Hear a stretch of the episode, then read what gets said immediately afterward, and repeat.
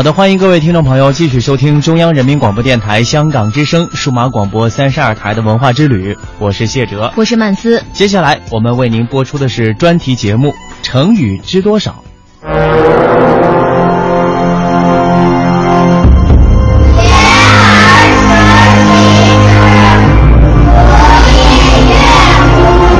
老的象形文字，浩瀚的金石典籍，多彩的民间艺术，自强的龙族传人，传承华夏文明，尽显东方魅力。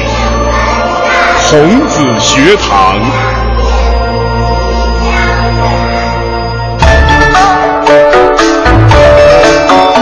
各位听众，大家好，欢迎收听孔子学堂成语知多少。希望今天呢，在我的陪伴下，大家能够度过快乐的成语时光。今天呀、给大家带来一些生动有趣的寓言故事演变而来的成语。春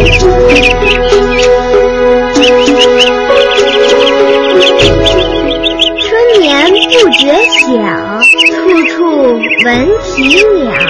夜来风雨声，成语知多少？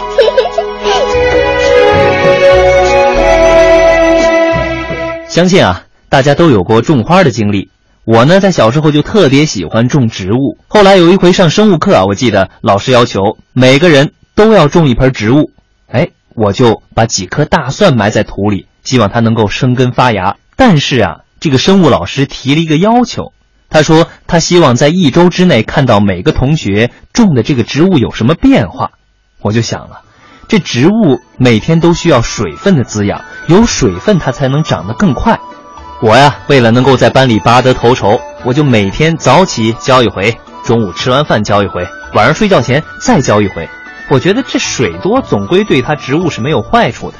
没想到这第二天早上起来一看呀，前一天长出来那点叶子啊，完全都蔫了。这个大蒜本身呢，也接近于腐烂了。后来我妈妈就告诉我啊，是我水浇的太多了，把这大蒜是活活淹死了。其实啊，这个就说明了一个道理：植物的生长还有事物的发展呀、都有它们自身的规律。如果说我们都急于求成、急功近利的话，那么违背这种规律的结果，只会是适得其反，产生一个相反的效果。到时候啊，不仅不是事半功倍，而是事倍功半了。在《孟子》这本书当中呢，就有一个农夫跟我呀犯了一样的错误。这个呀，就是成语“拔苗助长”的故事。拔苗助长。古时候，宋国有个农夫靠种庄稼为生，他每天都要去地里劳动。太阳当空的时候，他浑身汗流浃背，也不得不顶着烈日，弓着身子插秧。下大雨的时候，因为没有地方可以躲避，他也只好冒着雨在田间犁地。就这样日复一日的劳动着，宋国人觉得真是辛苦极了。哎呀，一年到头都这么风吹日晒的，真是累死我了。可气人的是，这庄稼怎么一点儿也没有长高啊？真叫人着急呀！庄稼呀，庄稼，你们知道我每天种地有多辛苦吗？为什么你们一点都不体谅我呀？快快长高呢！你们快长高，快长高啊！宋国人一边对着庄稼念叨，一边去掸身上的泥土，结果顺手一拔，就把身旁的一棵秧苗给拔出了一小截。我回来了，快点儿准备开饭，今天可把我累坏了。看你满头大汗的，今天农活干得怎么样了？哈哈，告诉你一个好消息，我们很快就可以收割了。秧苗才刚刚种下去，怎么就可以收割了呢？你知道我做了什么吗？我今天啊，把每一棵秧苗都拔出来一些，他，们一下子就长高了这么多呀！我明天啊再接着拔，不是没几天，呃，它就能长成了吗？什么？你宋国人的妻子听到他的话，大吃一惊，连话也顾不上说完，赶紧跑到田里去看秧苗。可是秧苗因为被扯动了根基，早已经全部枯死了。自然界万物的生长都有自己的客观规律。宋国人不懂得这个道理，急功近利，一心只想让庄稼按自己的意愿快长高，结果落得一个相反的下场。拔苗助长这个成语也因此用来比喻违反事物发展的客观规律，急于求成，反而坏事。怎么样？这个宋国人的故事挺可笑的吧？其实啊，不光是植物有它一个天然的生长规律，任何事物的发展都是有自己的规律的。大家都说心急吃不了热豆腐，不能一口气吃个大胖子。所以说很多事情啊，就是欲速则不达。我们不能去拔苗助长，一定要遵循事物发展的规律，我们才能够取得最终的成功。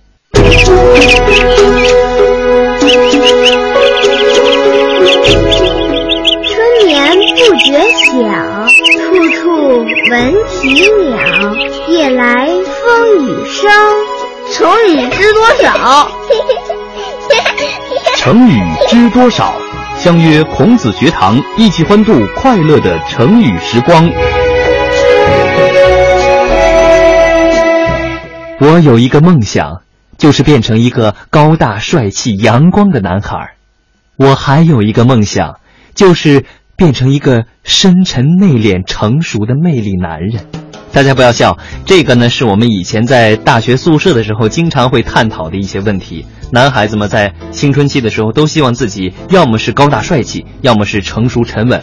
但是呢，我们同宿舍以前就有一个特别胖的同学，他整天把这两句话挂在嘴边，信誓旦旦地说，为了达到这两种状态，他一定要减肥。但是呢，他运动的时候是总不能坚持，刚练两下，哎呀，不行，太累了。而吃的时候更是管不住自己的嘴巴，那胡吃海喝的。后来啊。他干脆买了一个哈哈镜放在宿舍里，这听起来真的很可笑。买了一个哈哈镜，为什么呢？因为我们去过游乐园的话都知道，哈哈镜啊，有的可以把胖人变成瘦人，有的呢可以把瘦人变成胖人，有的可以把矮的变成高的，可以把高的变成矮的。而我这个胖同学呢，就买了一个可以把胖人变瘦的哈哈镜，天天在宿舍里乐呵呵的，左手拿着薯片，右手握着饼干、牛奶。但是却站在这个哈哈镜面前，觉得哎，我还是变瘦了呀，照样往嘴里塞零食，最后还特满意的站在镜子前说：“我没胖，我真的没胖。”看到这个场景啊，我们都说：“哎呀，你这个胖子真是自欺欺人，掩耳盗铃啊！”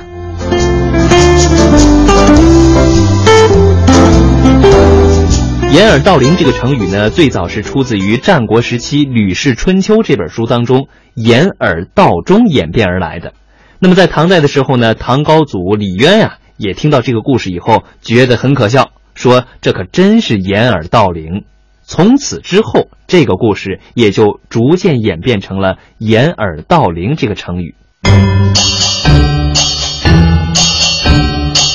春秋时期。有个小偷看见一户人家的院子里有口大钟，钟是用上等青铜铸成的，造型和图案都很精美。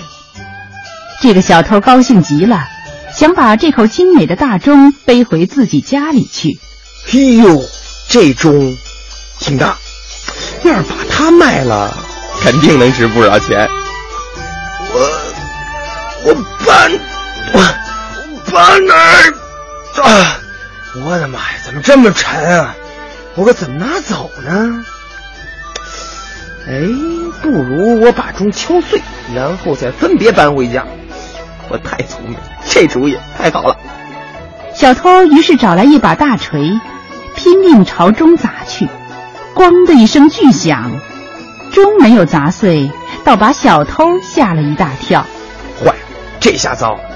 这钟咣当作响，不就等于告诉别人我正在偷钟吗？别想了，别想了！小偷心中着急，他一下子扑到了钟上，张开双臂想捂住钟声，可钟声又怎么捂得住呢？这个怎么办呢？有了！我跟你说，我就是聪明，我把这耳朵捂上，他不就听不见钟声了吗？小偷立刻找来两个布团。把耳朵塞住，以为这下谁也听不见钟声了。于是他就放手砸起钟来，一下一下，钟声响亮的传到了很远的地方。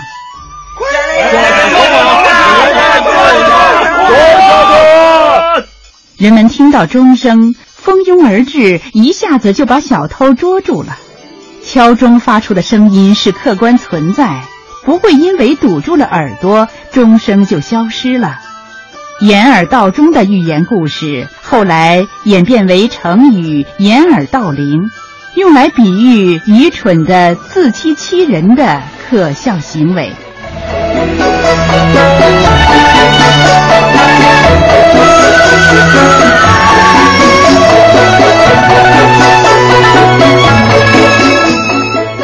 其实我们如果学过物理的话，都知道这个世界上的所有的事物都是客观存在的，它不会因为你闭上了眼睛、堵住了耳朵、不去看、不去听，它就不存在了。所以掩耳盗铃，用一种闭目塞听的态度，那只能是自欺欺人。千万不要像我那个胖子同学那样掩耳盗铃喽。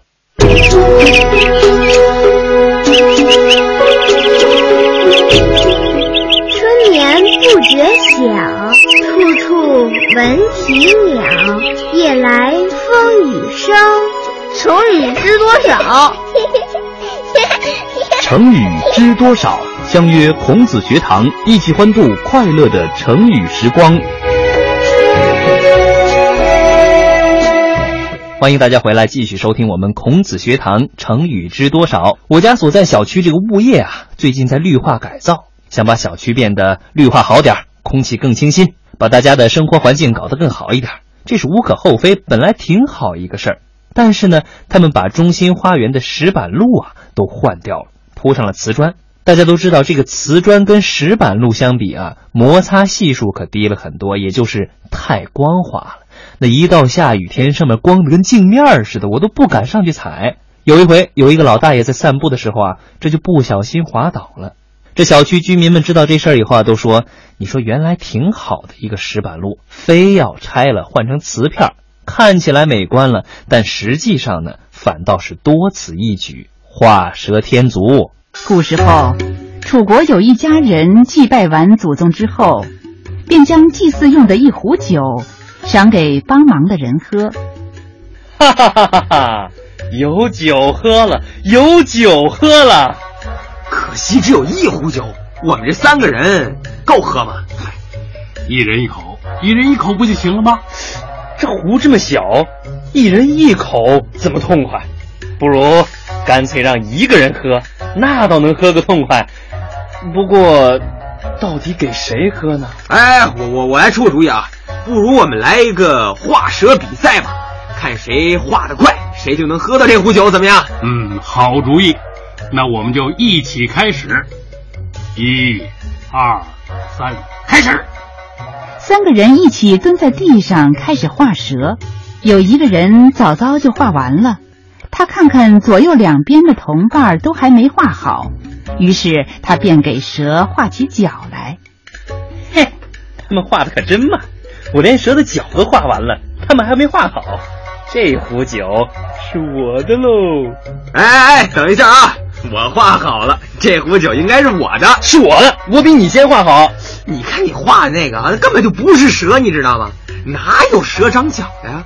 这壶酒啊，它就应该是我的。哎，好喝！我的酒，痛快！我的酒。那个本来先画好的人，因为给蛇添了几只脚，反而没有喝到酒。成语“画蛇添足”用来比喻有的人自作聪明，常做多余的事，反而弄巧成拙，把事情办糟了。其实“画蛇添足”呢，还有一个背后的故事，它是出自于《战国策》。战国时期啊，楚国大将昭阳，他率兵伐魏。大败魏国，朝阳觉得，哎，那我不如乘胜去攻打齐国，一块把齐国攻下来算了。齐国既然面临大敌了，他们就派出了陈轸作为使者，出面劝说朝阳放弃这个计划吧。陈轸呢，于是就去拜见朝阳，给他讲了一个画蛇添足的故事。陈轸还说，朝阳将军官衔既然已经封顶了，那再去打仗又有什么用呢？这万一战死沙场，岂不可惜？朝阳听了这话，觉得哎有道理，他就接受了陈轸的劝告，认识到自己出兵攻打齐国，那就像是画蛇添足，于是也就放弃了攻齐的想法。实际上，我们做任何事的时候呢，都应该是适可而止的，不要过分的卖弄聪明，否则啊，聪明反被聪明误，节外生枝。这非但不能把原本的事情做好，反而可能会把事情办得更加糟糕了。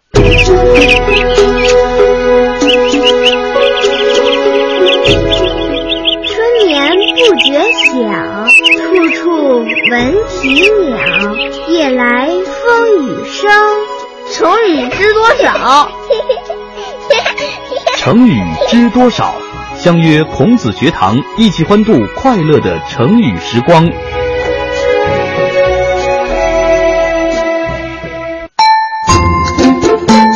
滥竽充数。战国时期，齐国的国君齐宣王喜欢听吹竽，他手下有三百个善于吹竽的乐师。每次齐宣王都要让这三百个人在一起合奏给他听。有个南郭先生听说了齐宣王的这个癖好，觉得有机可乘，就跑到齐宣王那里去吹嘘自己的吹竽本领。大王啊，我可是个有名的乐师，听过我吹竽的人没有哪个不被我感动的。那就是鸟兽听了也都翩翩起舞，这花草听了。都会合着节拍颤抖的。我愿意把我的绝技献给大王。齐宣王听了之后非常高兴，也不加考察，就立即把南郭先生编入自己的乐队中。从这以后，南郭先生就随那三百人一块合奏给齐宣王听，和大家一样享受着优厚的待遇。嘿嘿，想不到这么轻松就能白吃白喝呀！虽然我压根儿就不会吹竽，不过反正三百多个人一起吹，那只要演奏的时候，我捧着鱼混在队伍中，人家摇晃身体，我也跟着摇晃身体；人家摆头，我也摆头，脸上再装出一副陶醉投入的样子，这样，就是大王也看不出来了呀！嘿嘿嘿嘿。南郭先生就这样靠着蒙骗混过了一天又一天。可是好景不长，几年之后，齐宣王死了，他的儿子齐闵王继承了王位。齐闵王也爱听吹竽，不过他认为三百人一块儿吹实在太吵了，不如独奏来的悠扬悦耳。哎呀，呃，齐闵王下令。让我们轮流一个一个的吹，哎呀，这下怎么办？我我不会吹竽啊，万一被大王发现了，这可是欺君的杀头大罪呀！三十六计，走为上策，我还是收拾收拾，逃走吧。南郭先生不会吹竽，却混在吹竽的队伍里充数，靠蒙骗来混饭吃。成语“滥竽充数”。因此，用来比喻没有真才实学的人冒充有本领，混在行家中充数，或者用次货冒充好货。